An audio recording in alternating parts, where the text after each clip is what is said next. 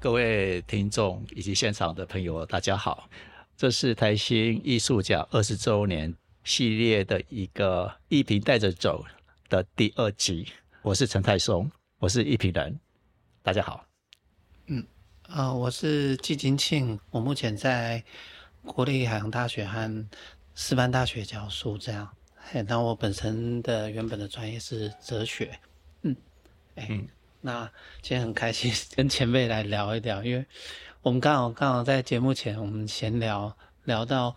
这个多年来我一个困惑，因为我我觉得也在大学里头教美学教艺术理论很多年了。可是啊，我就说我自己有一个困境，就是在教古典的，然后教一路教现代主义、后现代主义。可是每次遇到当代艺术的时候，突然有点像实验艺术啊，或者行动艺术的时候、观念艺术的时候，突然下不了手了。我自己好像有点举棋不定，好像我没有太多的实战经验，都都从书本上来，我好像自己还没有产生很大的信念，所以呃，有些问题刚好，我觉得呃，泰松老师一定有很多的经验。那我就想请教一下前辈，他会怎么去看这件事情？那我们刚才在聊的，可能就是第一个问题，我就会啊想要问说，其实现在的当代艺术，特别我会感觉到说，当代艺术我们在展览馆看到的话，几乎作品的展览本身，它跟这个艺评，也就论述本身，它几乎都非常的靠近，它几乎是整个是包裹在一起的。这跟好像过去的所有的传统美学好像不太一样，因为我们会把作品跟对他的评论它是分开来的。那以前老师会告诉我们说，你再怎么样评论的话，其实它完全不能够取代作品。但是似乎在当代艺术里头的话，其实作品跟论述它本身反而应该加总起来，看成是一整个过程，或者是它本身就是加总起来，这个过程就是作品了。啊，不知道泰松老师怎么看呢？嗯，好，谢谢那个季老师的提问啊。呃，不敢自自居为前辈啊。呃，我想我们大家我们是一个同时代的人，所以是同代人啊。那同代人也是个当代的意思，对我们是当代人。嗯，啊，那个同在一个时代里面的当代人啊。谢谢季季老师这样的一个一个一个提出这个问题哈。那我想，嗯，这个问题也是一个可以去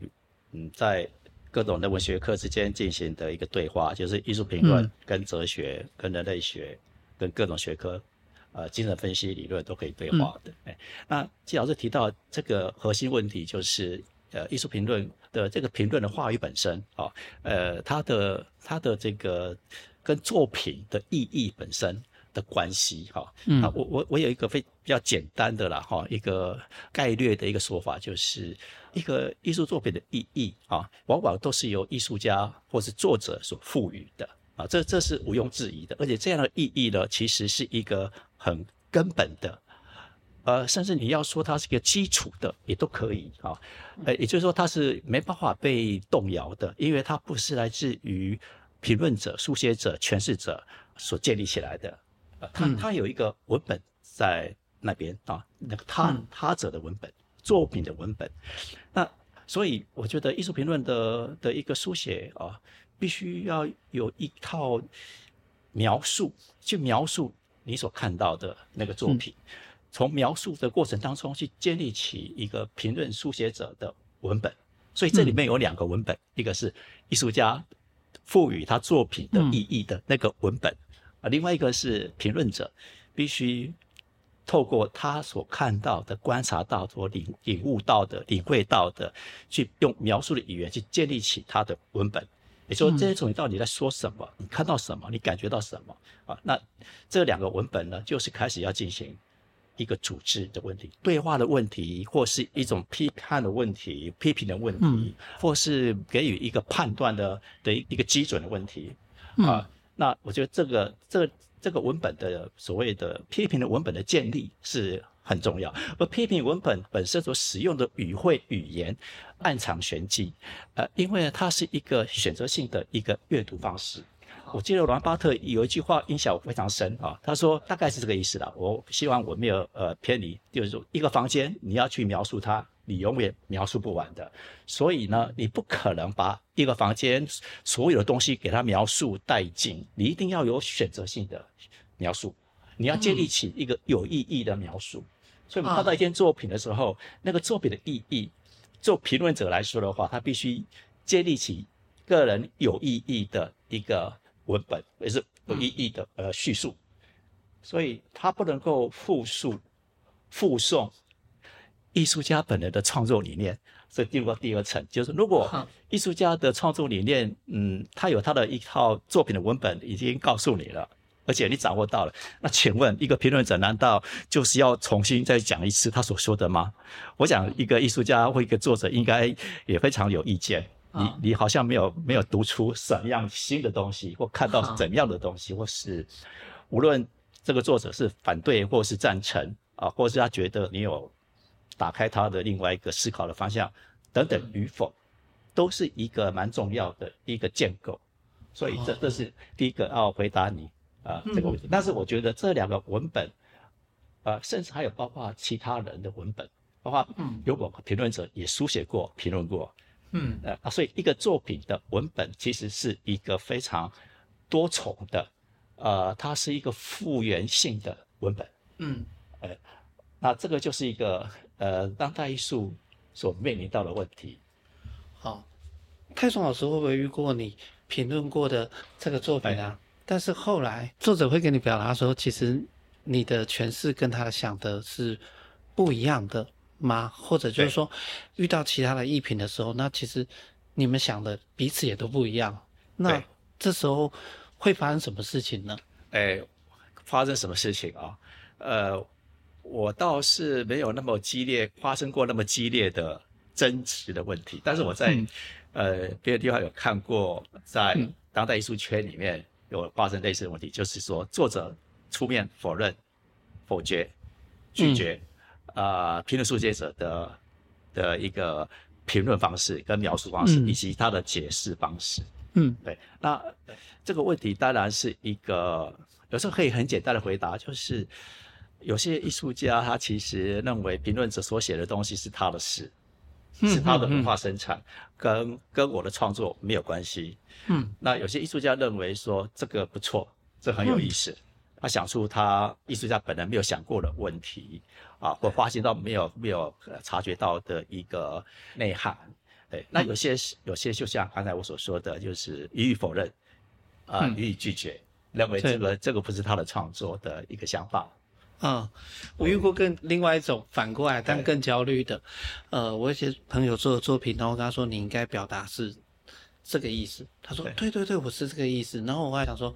哎，等等，我还想过你可能表达是另外一种意思吧？他说，对，这也是我要表达，但是好像我提出任何的诠释对他来讲都是 OK 的。对，那我突然变得很焦虑，焦虑，我就变成说，那到底哪一个才是你要表达的？的意思，嘿嘿，那他反而会微笑跟我讲说，其实都是，嗯嗯嗯。然后我记得有一次一个对话过程当中，我我一个朋友做了做了一些电影，然后我我就是类似这样这样回答，但他有时候说是，有时候说不是，他等于表达说你可以那样想，啊，好像很有趣，可是他最后跟我讲的一个说，嗯，因为他已经用他。最好的语言去呈现这个影像，因为对他来讲，他不是靠文字跟概念去思考，但是我必须用概念跟文字去去描述它。那我觉得这也是一个很有趣的一个经验，因为我觉得那个很有一个很漂亮、很对我来讲是个很美的说法。他说，做一个艺术工作者，他唯一会用的，也选过最好的语言，已经呈现在作品里头了。嗯，那这样我想，比方说我在上课的时候，好难去跟学生讲讲述这个东西，因为难免他们就会去想说，那这样不就是说艺术怎么说都可以，我就很难回应我的学生。万一他们问我这个问题的话，我该怎么办？那如果泰松老师曾经有人这样问你吧，或者在上课的时候有人对上课是一个情境啊，在在这个呃。艺术的场域里面又是另外一个情境。那我想先从艺术场域的情境来说，就是刚才提到的两个问题嘛，哈，也就是说，呃，艺术家的对一个评论者的回应是一种盖瓜承受，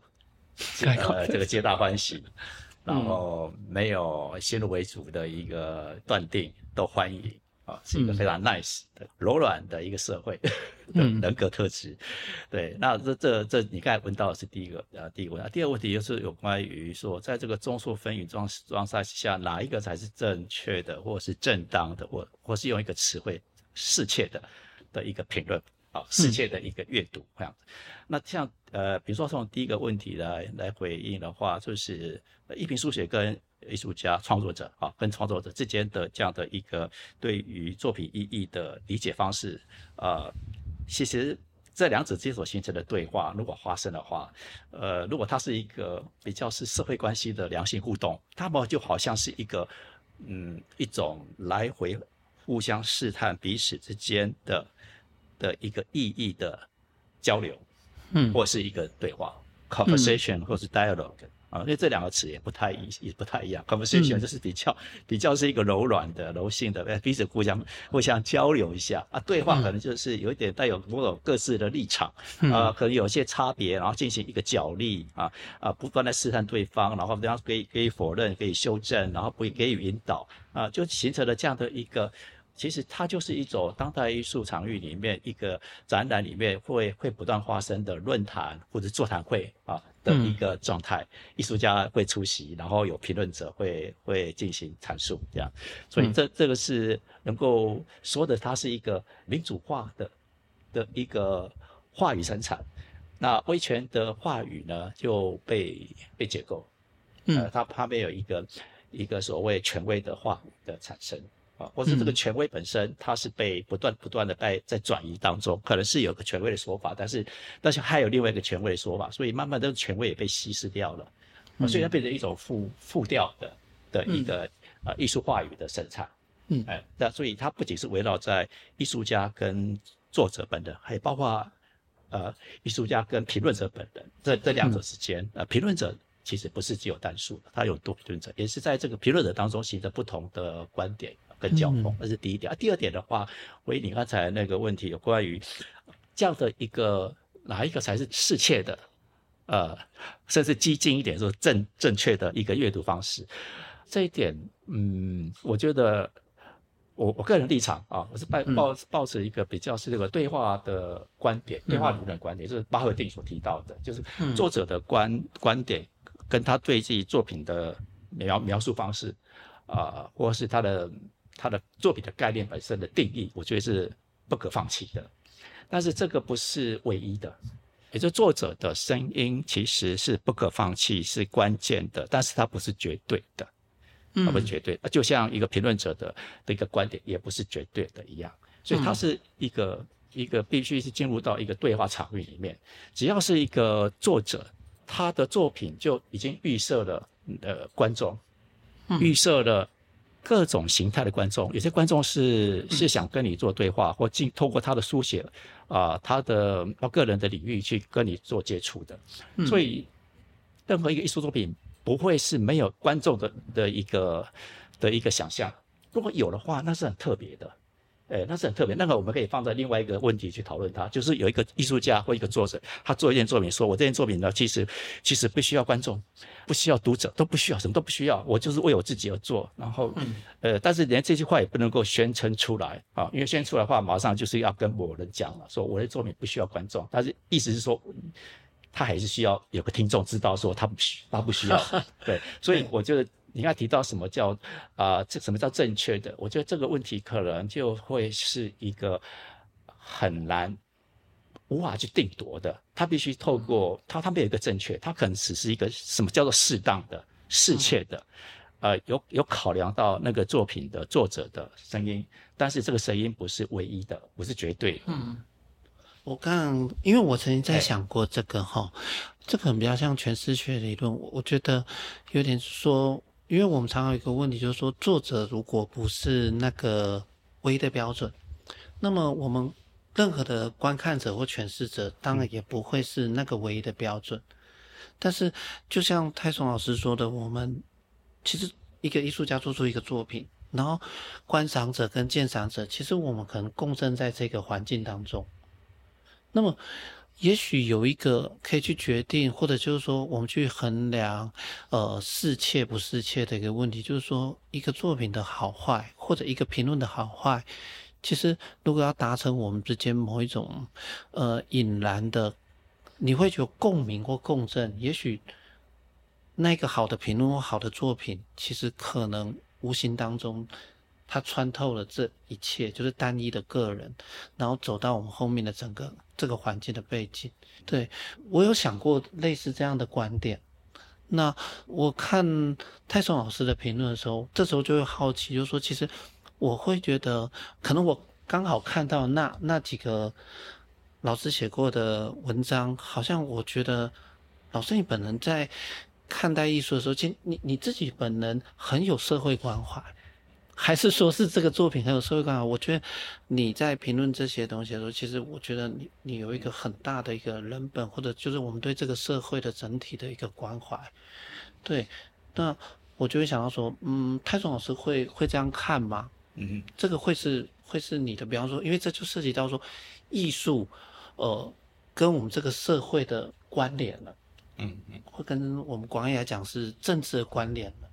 对，太重要是怎么看？好是啊，对，呃，这个问题的话，想到有一些呃一些，比如说一个举一个例子，有一个有一个艺术家，他具有社会关怀，但是他的社会关怀并不表现在他的作品身上啊。比如说他会上街头呃进行抗议，但是回到他的画室或工作室，他的作作品跟社会议题没有任何关系。甚至说没有任何关系是一个挂号啊，因为我们知道，我们说没有任何关系，其实有时候看你看是在怎样情况下就会发生关系的。但是有些艺术家，比如说他是画静物绘画，哎，然后他他上街头，但是他他的画不会反映街头绘画啊，上街头的抗议方面。但是有些有些艺术家会，他的他他是一个社会实践，他的艺术创作也是社会实践，他的社会人格也是社会实践。那有些有些是不是的？我们能够说这个艺术家。不上街头，然后在家里画画，他就没有社会实践的概念嘛？嗯，好，对，所以我觉得这个问题其实是也是蛮复杂的问题。哎，那就刚才你提到我的呃艺术评论的这个所谓社会关怀，我从来没有想过社会关怀这个问题。因为评论书写本身，如果它本身就是一个关怀吧，如果是关怀的话，但这个关怀不是写在这个艺术评论的的话语里面，这个书写行动本身。是一个没有宣称的关怀，嗯嗯，这样。那当然，评论书写本身的内容，你可能会表达一个关怀。你问我的话，我个人的话，我比较不敢，或是不会去想去去陈述这种关怀，这种呃道德的，会会马上呃升华成一种道德论述。呃，认为说我们一定要关怀什么？哦这样的一个价值判断。那你要关怀的东西，难道没有关怀到别的吗？哦，会触及到这个问题，说你是从哪个位置去关怀的？你是不是带有某种的立场的关怀？那我就发现永远关怀不完的，嗯，对，所以所以这个关怀本身的政治性，呃，其实是要怎么样去定位它？呃，这个也是一个呃蛮关键的问题，哎，所以我我不叫不是从一个社会关怀的角度去书写评论，而是从书写评论本身，呃，做一个实践的去表露。这个事件本身，这个活动本身，去表露我对于台湾当代艺术的关心。哦，对，对台湾当代艺术的关心啊，这样。我倒是想到一些，我想，我我可能在讲这些的时候，我在想到的案例是，比方说哈，你看文学传统里头，我们会发现，后来大家会去看到，就是说，事隔多年，要到很后面之后，我们去看卡夫卡的时候，你会发现说。他把现代的这种某一种生活当中的焦虑或什么的，呈现的很好，但他这里头就涉及到的那种对于我们说的关怀，他并不是直接表明出来的。可是我是说，好像就是说，他感受到某一种时代的一个氛围。那或者你看米兰昆德拉的生命中不可承受轻，那么我们在看故事的时候，也不太在意他那个背后的政治的背景，但是某个意义下，我们会说，呃，它是涉及到另外一种政治，不是政党政治、国家机器那个政治，而是说整个时代的命运的这这个东西。那我我想到是关怀，是是指这个东西，就是说，嗯，一个作家。他需不需要有一种不自觉的，他感受到某些东西的的，然后他透过这个表达出来。也许他只是在写一个虚构的故事，甚至只是一个爱情故事，可是大家在看到的时候，突然有一种感动，说不出来感动，已经不限于他所说出来那个故事。那这个会是呃，我们评判作品的时候，或者老师在评判作品的时候会考量的一点吗？哎，对，就是呃，你提到这个问题，就是关于艺术家的的一个呃创作，嗯，所要指涉的的一个关切的问题。那这个关键问题能够，嗯，虽然是一个小小的一个某个对象，但是它可能会触及到背后更大的脉络嘛，哈。嗯。对，那这个可可能不是艺术家有意识到的，但是他已经触及了。这个是你刚才你要提问的一个问题嘛，哈。对，可以这样子哈。对，那那这里其实有时候是艺术家有自觉到，呃，这个效应，也就是他的使用的语言所产生的的社会效应。嗯，那这个这个是第一点啊。有时候不一定艺术家他是有意识到、自觉到的。呃，就是说这个社会效应可能不是他的诉求，或是说也有可能他没有意识到的，呃没有想到居然会产生那么大的社会效应。嗯，呃，所以这这个。嗯，在一个当代的呃或现代社会以来，其实到当代，其实呃艺术语言被抛入到一个社会社会当中，其实它就像是一个石头，呃丢到池子里面，有时候它的效应有时候不一定是作者本人或者艺术家本人能够意识到的。我觉得这这是一个扑朔迷离的难难以去去掌握的啊的一个议题样子。哎。呃，所以不晓得是不是说这样子有回应你的问题，但我觉得评论者本身他可能他就是试图去去揭露，或是去去表述，去去分析这样的可能性，也就是一件作品可能它是一个一个个人的问题，但是他他发现到背后有嗯。呃社会的一个集体的一个象征，或是集体的一个焦虑的问题的。的课题在在那里？对，所以应该提到卡夫卡。卡夫卡是是一个非常安静、内向的的一位作家，但是他他的呈现出来的世界为什么会引起那么大的回响啊？嗯，而这个回响好像不是单纯只是他一个个人问题，而是一个个人跟体制的问题。嗯，那有时候艺术家的敏锐。呃，敏锐的地方是从他个人的角度出发，或从他个人的生活周遭强而有力的去表述出来。其实触及的问题刚好就是一个很大很大的背后问题。嗯，哎，那这个是艺术家的的一个最敏锐的地方。那他在做的时候，他可能并没有那么的自觉到这件事情。对，有时候对，因为那个是一个一个材料的问题，一个材料本身它不是一个抽象的事物啊。我这个材料本身已经饱含了它的。呃，它的意义，比如说这个东西是在什么地方啊？这个地方，这个东西，所以这个东西跟这个地方的关系就非常紧密联系在一起了。哎，那艺术家其实他不一定会直接处理这个关系，他会处理这个地方、这个空间里面的某个物件，然后，所以他跟这个空间的关系、跟体制的关系、跟社会的关系，自然而然就已经隐含在在那里了。嗯，但是他不会把它浮现为一个一个课题或是一个主题，嗯，去处理它，他让它浮现。那有些艺术家不是，他他直接处理这个关系了。我我要进行一样一个政治的议题的艺术创作。那你刚才提到政治性的话，那就是另另外一个问题，就是力量啊，力量的关系的一个艺术创作。那这个力量呢，本身就是看起来很抽离，但是事实上它它背后是有呃政治的力量，但是他不处理它，他让他让让它发生。嗯，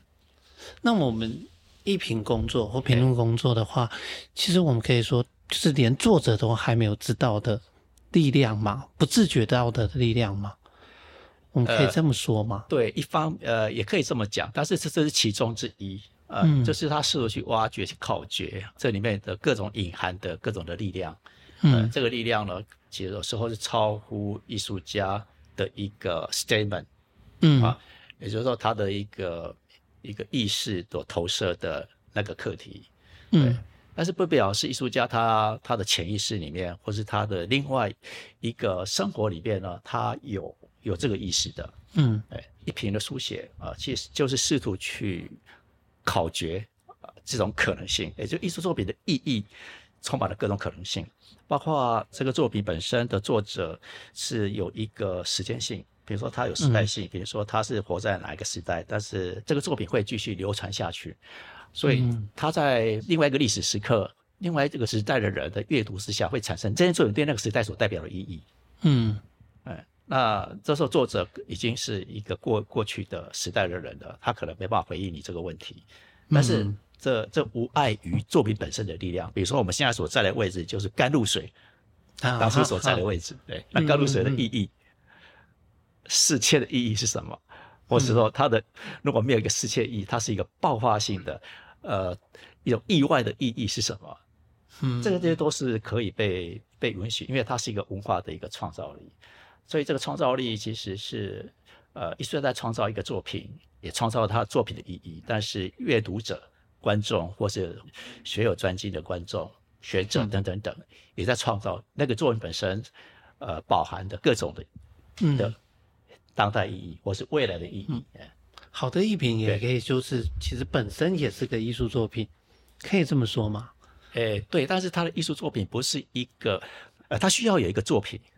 需要有一个既定的文本，嗯，呃，他需要有一个借口，这个借口呢？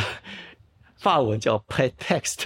就是 pre 就是先前的意思，text text 就是文本，它必须要有一个前文本，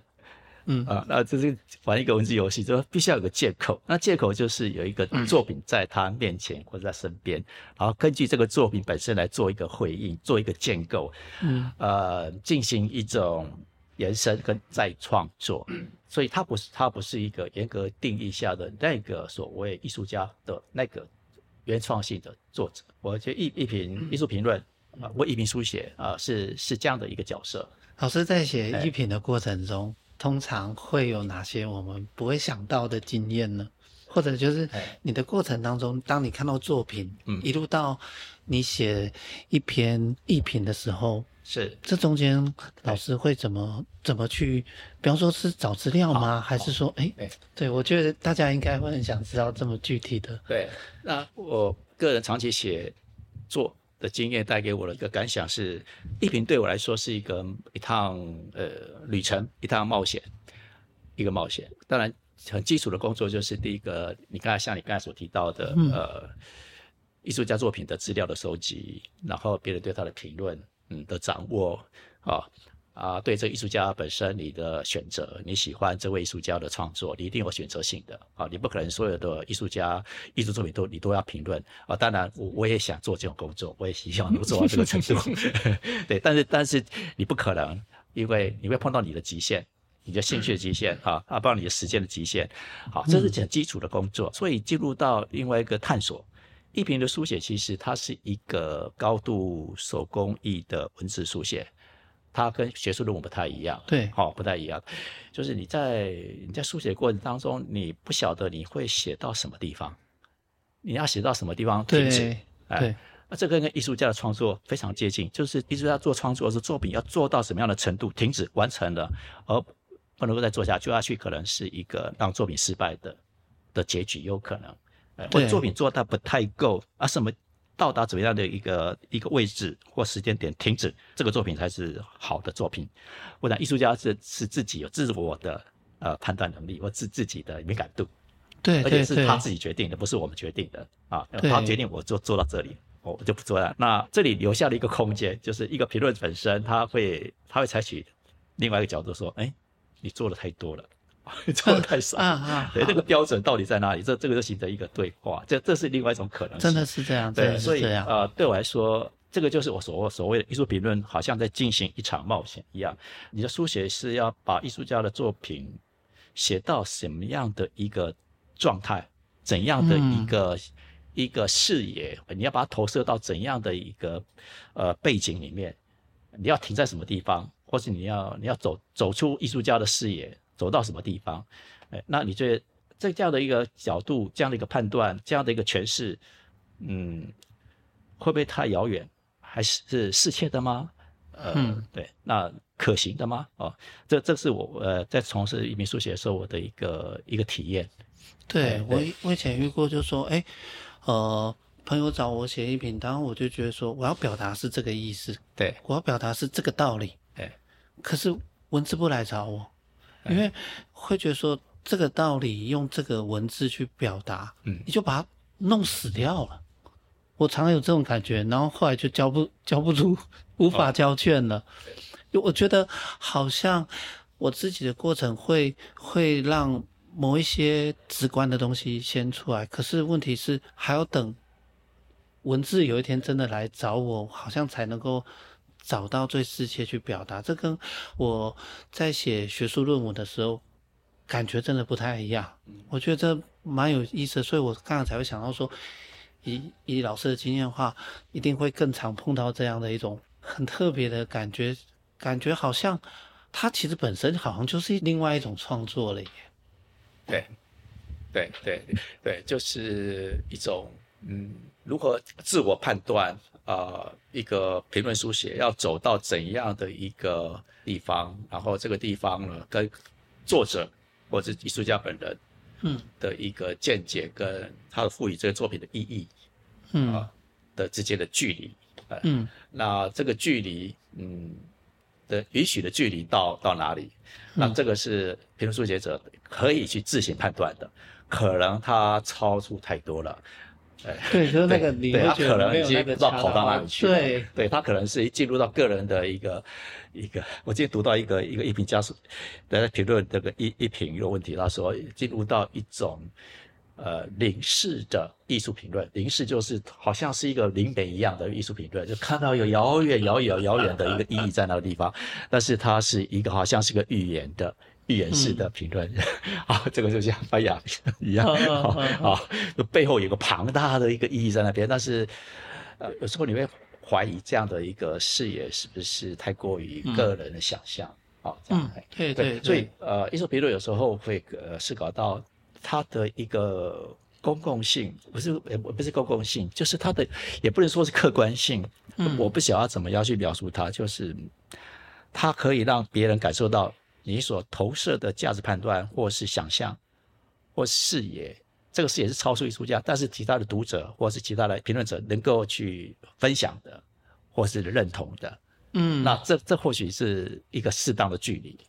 嗯啊这样适当的距离，哎啊，但是如果进入到一个完完全全是你个人的一个任性的，或是完全个人起呃这个悬想的一个境界，我想这样的一品可能就，嗯，你说他是经不起考验的，嗯，有人会这么讲啊、对不对？呃，他不够客观，他太太任性了，他完全是在写他自己的想象、幻想的东西，啊，嗯所以艺评不是幻想，呃，艺评有想象力，那想象力需要想象力，嗯。想象力是有构想的能力。我记得康德好像提到想象力的时候，他不是他康德说的想象力判断，这想象力不是幻想哦，他想的指的是构想的能力。对。我记得有一个一个一个学一个哲学的学者的一个朋友跟我讲，一直跟我强调说，康德的想象力不是幻想力，不是想象那个想象，是构想能力。嗯嗯嗯好，我我都永远记住这句话。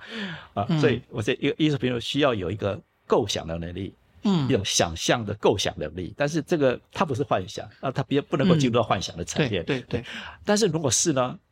如果这个幻想是大家集体的幻想，那又又怎样呢？可以吗？嗯对，对，所以我说一直提到说，艺术评论书写跟论文不太一样，论文就是整理好你所有的材料，然后嗯。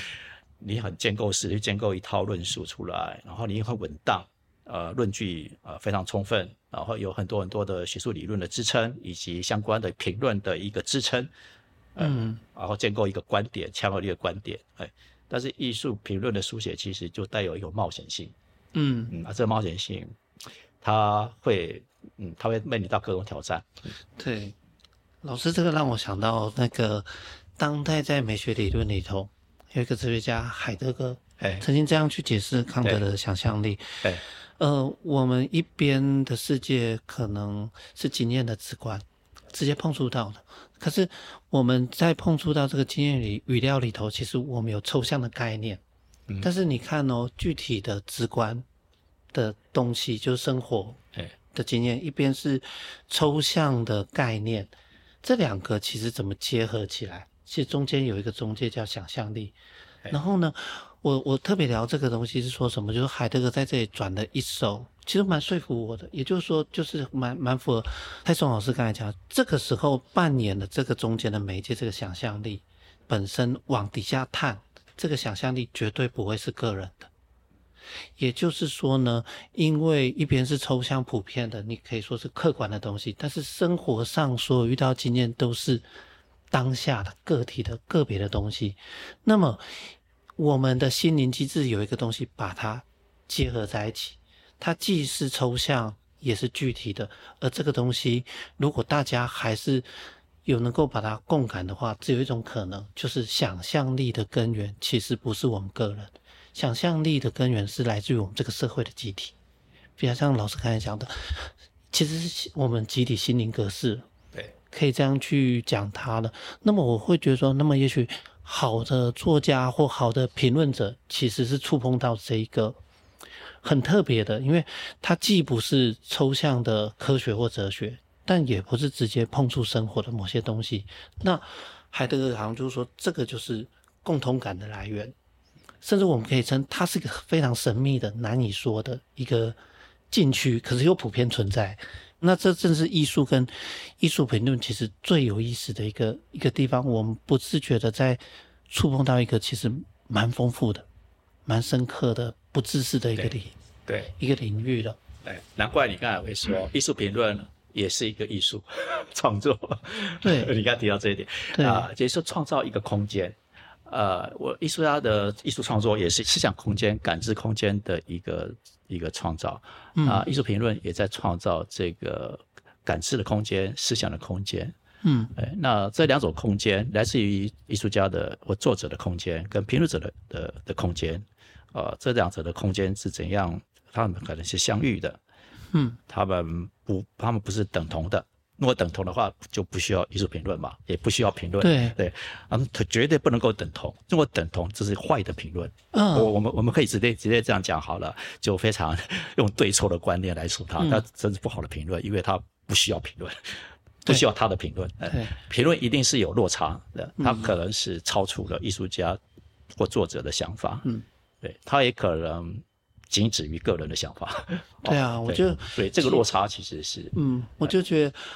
呃，一开始泰中老师也聊到，就好像是沟通跟对话，其实这里头有一点差别的哈。对，那嗯，我就也想到了，在美学理论里头，像高达美谈过一个也很有可能是蛮有趣的概念。他说，其实我们的对话可能不等于沟通。嗯，那我们常常讲，我们一般如果把沟通就想成说，你跟我想到的说的都是一模一样的。可是他有说过，就是最美好的对话，有时候不是要达成意见一致，对，而是有时候在这个对话，好像我们互相在丢球。那在这个过程当中，其实我们会走向彼此，但同时也会意外的发现，说我居然能够说出这些话，嗯，我会走到我原本我意识不到我能够走到的地方。那也许我们在这个作品当中，就是说，是不是我们在观看作品或诠释作品过程当中，其实有时候是作品让我意识到说，我不知道它是不是作作品的原意，但是我绝对可以肯定说，一个好的作品让我打开了某个通道，然后让我说出了我原本不会说出的话。嗯，他制造了一个问题，然后他把我带向了一个啊，也许作者也透过这个过程当中。哎，他透过这个过程当中，他也发现说，其实我透过作品在跟你对话，说你将我的作品带到了一个，嗯，我原本我在创作过程当中不曾想过要去的那个地方。说那是不是泰松老师刚才讲这个空间？你说它其实，在它是一个场域或空间的话，其实有新的东西可能就在这里的。对，非常赞，非常赞同你的你的说法。对，也也是我刚才心里所要讲的。对对，的确是这个这个空间的问题。呃，所谓作者跟呃艺术家哈的空间啊，跟思想他所感知的空间或思想的空间，跟艺术评论的一个思想跟感知的空间。嗯，对。那这这两个空间，就一个评论者的的角度来说的话，的的确他会呃，因为作品的关系，把它带到一个未知的嗯的一个地方。哎，对啊，这个位置的地方其实就是一个一个发现，那发现一个一个所在，这个所在可能是旁边四顾无人，可能，但是可能可能作者在旁，他在旁边，可能在他后面，也有可能在他还在在还在他的还在他前面，他可能还在艺术家的后面这里，嗯，也有可能围到他旁边，但是不是跟他同同一个地点啊，嗯，呃，同一个位置，但对同一同一个点，但但是他可能在他周边这样的，呃，也有可能他走到作者不见了。啊，他说我在哪里？我写到哪里去了？好，也有可能。哎，我发现到有个朋友在前面。好，哦，哎，跟你打个招呼。哎，你的想法跟我的想法非常接近。哎，很有意思。哎，哎，哎，那那作者在哪里？哎，我找不到了。好，没关系啊，我我我我们可以对话。哦，原来我们要对话的对象，搞不好说不定不是，抱歉，不是艺术家本人，而是另外一个同才，一个朋友，有可能。对，然后意思就就在旁边看，哦，那是你的事。哦，那是你们的事，这样子，哎，所以我觉得这里面其实在一个，呃，这个空间里面啊，就是一个文本的空间，其实是非常复原的，嗯，对，在一个当代，或是从现代现代以来，对，嗯，对，这这个也就回应刚才我提到的，就是艺术话语或艺术论述，无论这个论述是一个评论的论述，还是一个艺术家的创作的论述。都处在这样的一个嗯一个多元的多中心的流动的嗯呃震荡的呃的的一个一个状态里面，对，那这个是我我我个人的一个感受。所以这样的这样的空间性，其实就好像又可以重新定义，就是。那个公共性其实就不是我们想象的，就是我一般都是把公共性想的是说，很像是现在的政治或市场这样，就是我们一个一个主体，然后我们表达不同的立场，那个，而是我们意外发现说，好像这个比较像是一个河流的公共性的，就是好像一切都有可能，我们自以为的那个立场还有位置，都有可能跟彼此共振，然后可能会走向一个我原本。没有意识到会去的地方，又同时发现到原来我们一直都在一个我并不知道的，我们共振在这个江湖当中的那一种感觉。对，所以艺术评论的书写其实是要去发现我们所在的位置，对那个所在位置以及网络跟他人的联系。这个联系有时候它不是一个可见的、立体可见的，对，它是一个不可见的。然后让它变得可见啊，呃，这是这是德勒德勒兹借用克利的话，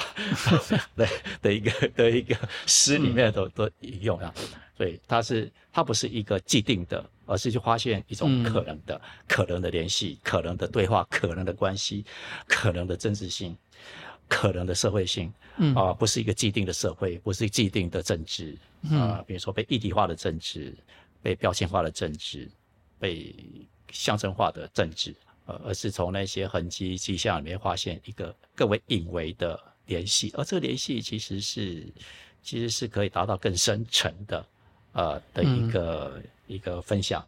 嗯，而且是一个探索，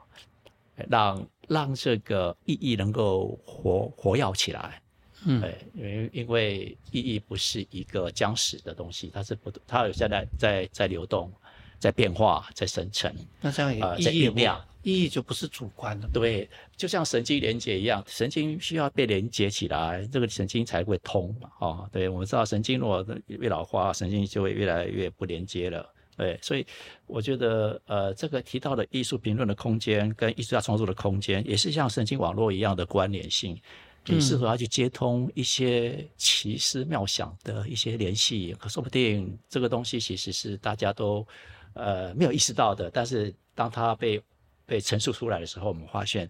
哎，它是存在的，它可能是存在的，呃，所以这这个也是你说的艺术在这边。对啊，哎，还有，我觉得事情，我我今天好像是个粉丝来看的，不是不是不是，那你我真的我真的，或者我应该问你，我就我我特别会想要，还还有一个追问，你会想问，对，就是说。也许我们刚才的这些回答里头都已经慢慢走向这地方，因为还有一个最基本问题就是说，呃，艺术它跟商品在老师心中，它其实不同的逻辑吗？啊，然后比方说，呃，一个艺术品是在一个展览馆、展览的地区呈现，或者在其他的结界里头出现，可是，呃，商品却是可能我们一般的所谓的市场。那可是这两个。对老师来讲，它是截然不同的，或者说，其实，嗯，老师会用其他什么方式来看待这个东西？对，呃，艺术有很多种流通，嗯，它是一个商品的流通，商品的流通是艺术品的流通之一，不是唯一，所以它有意义的流通啊，啊，它有社会的沟通，还有人性的人性的沟通，以及人性之间的一种交往。所以艺术品它它是各种的一个流通的一一个汇聚的一个被具体化、被具体化的一个对象。也就是说，艺术其实作品是艺术经验的具体化，但是它不是艺术本身。这句话可以讲吗？啊，对，或者艺术家做一件作品做完了以后，他不需要再再再做了，因为艺术已经达到了，他也不会不断不断的去追求呃他的艺术的语言嘛。嗯，所以他一定是有一个东西，呃，在追求，而且他是锲而不舍的去做创作，呃，不会是一件作品。如果做一件作品做完了，那那是一个非常杰出的作品吧？哦，那那是空前绝后的作品，那那可能是一个蛮奇特的一个艺术创作了。哎，宣告不再做作品了，不再做创作了，就像谢德庆曾经说过那句话。对，呃，好，那所以回应你刚才的问题，我觉得艺术跟商品的关系其实它并没有矛盾。呃，就在这个层这个层面上，对，对，因为艺术跟商品的关系，它是有关联的，是有关联的。哎，呃，当然就涉及到艺术家的创作是一个生产，这个一个生产呢，呃，需要物质的支撑，就是他他需要有一个物质生活的一个报酬。对，那他作为一个生产者，也是属于啊所谓经济交换体系的的一份子，嗯嗯的的一员，除非艺术创作。脱离了这样的一个经济生产活动，而成为一另外一种精神活动，然后宗教的，或是或是超乎的世俗的的一种一种神性的啊的一种话语，呃神性的话语，那它它就不需要具体化为一个物件，然后成为一个可以呃可以成为一个商品的流通的对象，除非除非能到达这有我们一些作品，比如说进入到美术馆典藏了，它就不再是商品。啊，然后除非说，呃，美术馆它它要抛售，然后比如说等等等，对。对，有啦，有些美术馆有时候会抛售，呃，但是很少很少，所以所以典藏品本身就是让让作品的艺术市场的的流通，呃，嗯，暂时终止。哎，典藏会不会是我们很人类文明很后来的一个，目前来算的，很后来才出现的，或者在很古早时候其实就有？就有了，其实就有了。是帝王，帝王的藏品，哎，对，或是它是一个艺术的概念，当然是是晚近的概念，嗯，它它不是一开始就就有了，它可能是从做最早的宗教的崇拜物，嗯。啊，或是一些神像啊等等等这崇拜物、纪念物开始的，包括史前时代里面的各种的一些石碑啊，或是一些神像啊。对，哎，这这这些，所以白亚明有曾经有描述过这个人类学的观点，艺术人类学观点，从法法术到宗教，呃，到艺术，嗯嗯，这样这样的一个一连串的一个过程，对。对，也就崇拜物的这个呃历史的一个演化的过程，嗯嗯，然后到结果进入到商品化呃的的一个一个一个问题，哎，嗯，因为让我想到是我们在。我自己在年轻的时代的话，有很多的我们的 哥们是从事艺术的。当时不只是年轻或怎样，我们总觉得艺术是跟这个商业或一般的流俗的生活是要区隔、区隔开来。对，现在回想起来，就是说我们当时年轻的时候尊奉的那那个法则，自己当了教授以后，大概知道说，哎，大概属于现代主义的这样的一个一个范畴，但是。后面再看整个艺术史，再多做一点研究的时候，你会发现，我我曾经其实应该是说，我现在开始怀疑说，这种把艺术跟生活严格区分开来，或者艺术跟商品严格区分开来的话，它会不会是非常晚近而且非常短的一个历史？因为我们在看以前好的艺术作品，就像老师说，它可能是宗教的，或者或者它甚至极端商业的，嗯。或者它是一个很好的手工艺的，手工艺跟艺术这两个词有时候在某个时期是不分的。那我甚至居然要到很后面、很后面才有一天才意外发现，原来米开朗基罗或达文西他们过去其实我们想象是一个人在做作品，但我发现当我自己在教艺术史的时候，才发现说不是，他是一个团队，就是比较形容的话，比较像是我们今天诺兰导演，也不是他一个人从头拍完，而是他变成是这个团队的这个整个导演或监制这样的一个情况，那我才会想到说，嗯，现在才回来想，就是说。我还没有答案，但是我开始有这个问题，就是说我们该把艺术跟生活隔得那么开嘛？而且隔那么开话，我我们能够改变生活嘛？对，那我们是不是拒绝了我们刚才在聊的过程当中，我们说要跟这个世界？或者找到我们共振的那个位置的的东西，这是我大概这一两年常常私底下在想，但没有答案的。对对，刚才提到米开朗基罗那个文艺复兴时代，呃，或说一个现代艺术的一个开开端，其实他就是呃一个艺术家面临到一个嗯一个所谓艺术嗯艺术创作能够让他为生。好，然后让他艺术创作能够继续下去。很多当时很多作品都是定制的，或是贵族的定做。哎，所以很多人都是委制委托创作，啊，比如为了教堂啊等等等。这这是在文艺复兴时期所建立起来的一个一个艺术家跟商品的关系啊，这这样这样的过程。哎，那那当时很难说用今天的艺术商品的概念来说了啊，因为他那时候还是一个一个一个所委托啊，或是一个定制定做。哎，他不会冒，他那个资金一定对，除非他自己有经一定的经济基础能力的时候，他才会做他自己想做的艺术创作。哎，但那但但是在这里是发现到今天当代艺术很多也是委托创作，哦，诶诶，对，不少不少是这样子。所以呃，你说商品的关系其实还有呃要看它是怎么样去定义它的。哎，说艺术生产。的一直有商业做一个商品，其实是环境的现象，是现代主义现呃现代主义，或是说从呃从这个如果从法国的的角度来看的话，那大概是从印象派开始，或者在这个之前，很多都是有贵族的社会啊的一个支持，或是皇室啊的一个定制。当然，那当然它就是一个比较西征的一个一个族群，哎哎，那这这个也是为什么呃沙龙展是在。十九世纪的时候是非常重要的一个一个历史的一个冲突点。我那个那时候三号站对是很比现在台北的一个对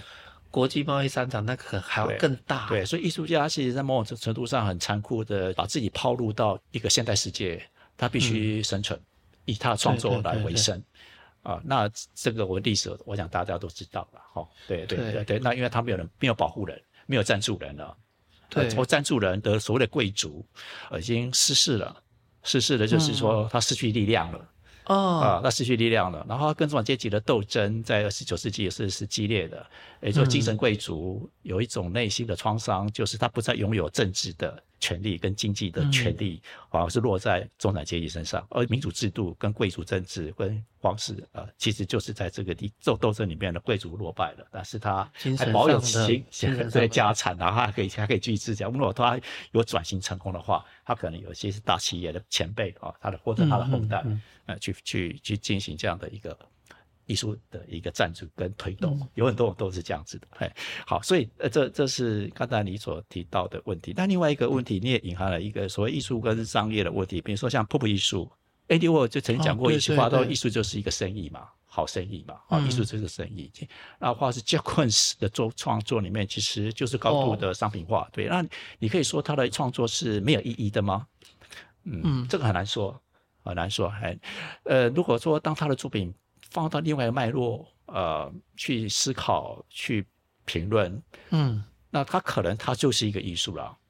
对，所以，所以有时候我们是在一个当代的一个激烈的碰撞的时代里面，所谓的艺术的定义，啊，这个问题其实是其实需要开放、需要对话的，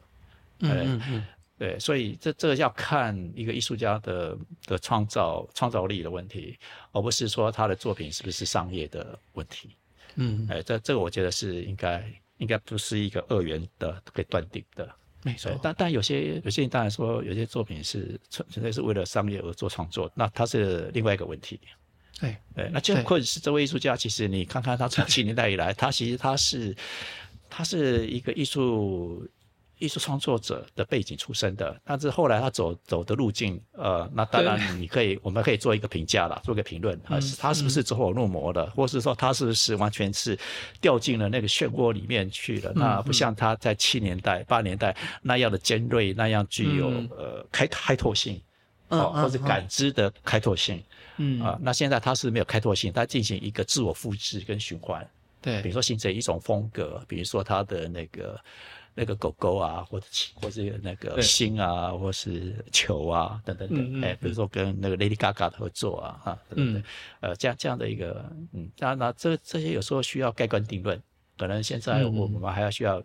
有一个距离去看他的，看他看他到底还会做到怎样，哎，那有人认为说差不多可以结束掉了，哎。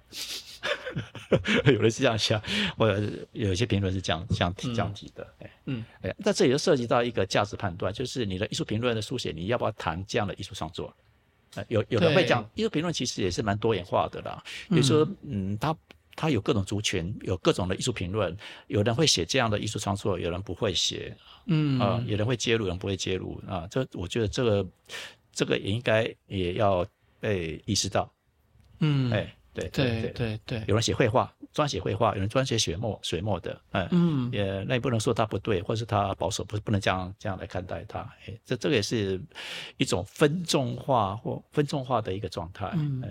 那还有还有什么问题？对我觉得刚才我们在还没真正进入到 这个讨论的时候，我们谈到一个。我谈到一个问题是，当代艺术评论里面会不会把哲学的论述当做一个包装，或是一个嗯一个羞呃我我说我用我话来说，就是变成一个羞耻的问题。对，因为我私底下对敢这样问哈。对对对对。然后对，然后真的开始，因为你是不太好意思，不不不，因为你还是哲学的背景啊，所以这我常常会碰到一个哲学的一个拷问，就是你的艺术评论的哲学应用是否适当？你对哲学的运用或人类学的各种其他人文学科的运用，你会不会是？啊，沦为一种表面的说借用、借用啊，而没有触及到那个人文学科本身，呃，所所要处理的一个课题啊，或者哲学上的课题，你是不是闪避了？你只是拿来当做一个呃某种程度的炫耀，我们可以说它是某种程度的一个炫耀，让让这个评论本身看起来非常有内容啊。我们甚至还可以进入到这样的一种负面的啊负面的一个评价，呃，这这个这个也是一个一个蛮。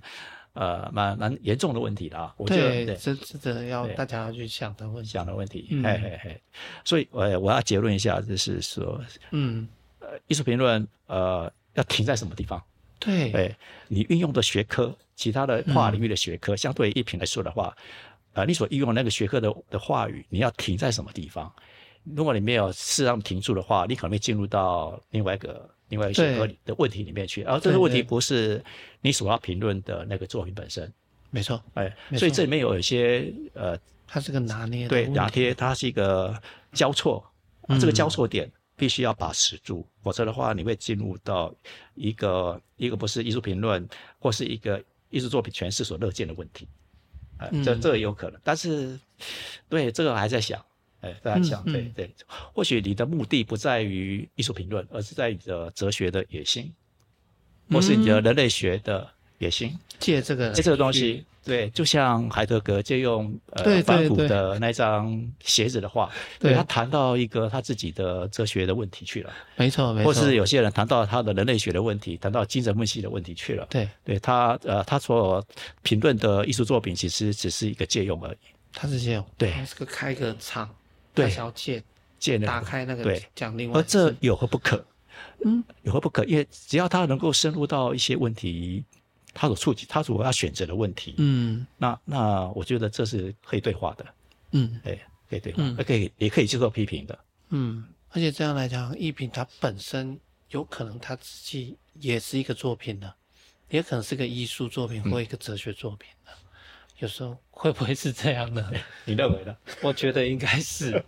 我应该会，我自己心里头是这样想。嗯，好，一个没有没有哲学体系的 哲学，或是它是一个思想。对对啊，所以我就重复一下，就这样，请问一下季老师，有关于艺术评论的书写啊，跟哲学的书写的最大的差别或关切点啊，是是在哪方面？比如说像你从你哲学的。呃，哲学，因为我反而会想到的是哲学现在作为一个学术，因为呃，哲学家跟哲学教授是不太一样。那我就觉得想到是类似像期刊的论述的话，我我们可以马上可以想到说，期刊论述就就那种你会知道说怎么去写才能够合格不合格的那种各种各样的一种套路规范。对，所以我就想说，呃，泰松老师在写艺评的时候，铁定跟这种写期刊论文的味道是不太一样的。对。那可是，在你的这个专业领域里头，还是有一种合格跟不合格的东西可以说的话。对，泰松老师怎么看呢？对，那如果我我不是写期刊啊，嗯呃，因为我们知道艺术评论有时候会是投入到一些期刊里面去。哦，有，嗯，像文化研究，哦，有时候他会收录一些艺术的相关的评论，那他包括说他需要符合一些学术规范。但但是我们知道，艺术评论的书写其实是散见在各种的出版品，包括个人的部落格、脸书，还有杂志，呃，没没有没有所谓审查的啊，那当然包括期刊，包括学报都有可能出现一些艺术评论，包括像北美馆都有。那关于合格这个问题，就就一个艺术评论，无论他的这个文章是出现在哪一种出版品。啊，也也有审查或没有审查，或学术或者是非学术的啊杂志。我个人标认为有一个标准，就是在于是不是这位艺术评论的书写有建立起个人的一个呃对于作品的描述的文本。嗯，哎，也就是他有没有去描述作品？如果他没有对作品本身进行一个描述的话，建立起他的这个艺术对象的文本的话，那我觉得他可以说这是不合格的。我认为这是是相当。嗯嗯，关键的问题，因为没有一个艺艺术评论，它不需要，不需要一个评论对象的建构。嗯，那这个评论对象的建构不等于艺术家的作品本身。嗯，这这里面是有一个差距的，因为如果是艺术作品本身的论述是由艺术家所建立起来的话，那作为一个艺术评论者，他不能够重复。嗯，呃，这样的一个艺术家的个人的创作陈述，他必须建立起个人的艺术评论的文本。这个文本就是描述如何去描述一件作品，创作一件作品不等于描述一件作品。哎，对，啊，这这个也是，它会，它是一种转译，呃，成一个语言，嗯，呃，甚至可以转译成一个图像，都都有可能。嗯，比如说我这件作品，我从哪个角度拍摄，我会发现到它有另外一个呃作品的面向的问题。那这个是艺术评论的，它有一个批评的角度的问题。对对，那这这个可能是艺术家可能他不会去特别强调的。那他要给你看的就是这这样的一个状态。诶，但是你会选择某个角度或某个角落或某个地方某个细节，你认为这是一个重大的问题。所以你刚才提到说，为什么是艺术创作？艺评书写为什么是一个艺术创作？可能是指的是一个视野的开开拓跟展开啊，那这种视野开拓展开、时空的展开，让他感觉上好像有艺术性在这个地方，因为它是一个空间的一个啊的一个流流动，它有一种韵律、有节奏、有有一个结构，有没有觉得？或者当我的类似呃我的评论还没进入的时候，大家好像没有会没有把这个重心。对，摆在这个地方的话，那么我们确实在做二度创作了。对，没有错，但是需要一个视野，而且是好的创作。对对，就需要一个视野，一个视角，它可能是一种创造性的视角，开创性的视角。呃，就评论者啊，这这个方面来说，他需要一个视角出来。那那这个视角是呃不不等于艺术家的视角，所以我一直强调，那个评论者必须要建立起一个 text。嗯，自己的这这对啊，这个 text 就像一个，就像你要制作一件衣服一样。呃，这衣服呢，不等于艺术家所所制作出来的那套衣服，或者说艺术家呈现了他自己的身身体的形状、身材，嗯，一个作品的身材，嗯。啊，一个但是或题材，也可以这么讲。但是你你你的评论的紫色不是这个题材，哎，对，是这个题材，但是各个题材有点扩大了。这题材扩大了，我缩小了。啊，对，那你发现，呃，他他这衣服他穿的会合身吗？对，或者穿的会让它更美啊？对，或者把它的优点把它遮盖住了。对对对，没有错。所以，所以，但无论如何，如果你没有你没有建构出一套衣服评论的一个文本的话，那是不合格的。嗯，谢谢各位听众。好，呃，忍耐我们的。我们的猎人训，艺术跟艺术跟哲学的一个对猎人絮语。嗯，好，好，先这样，拜拜。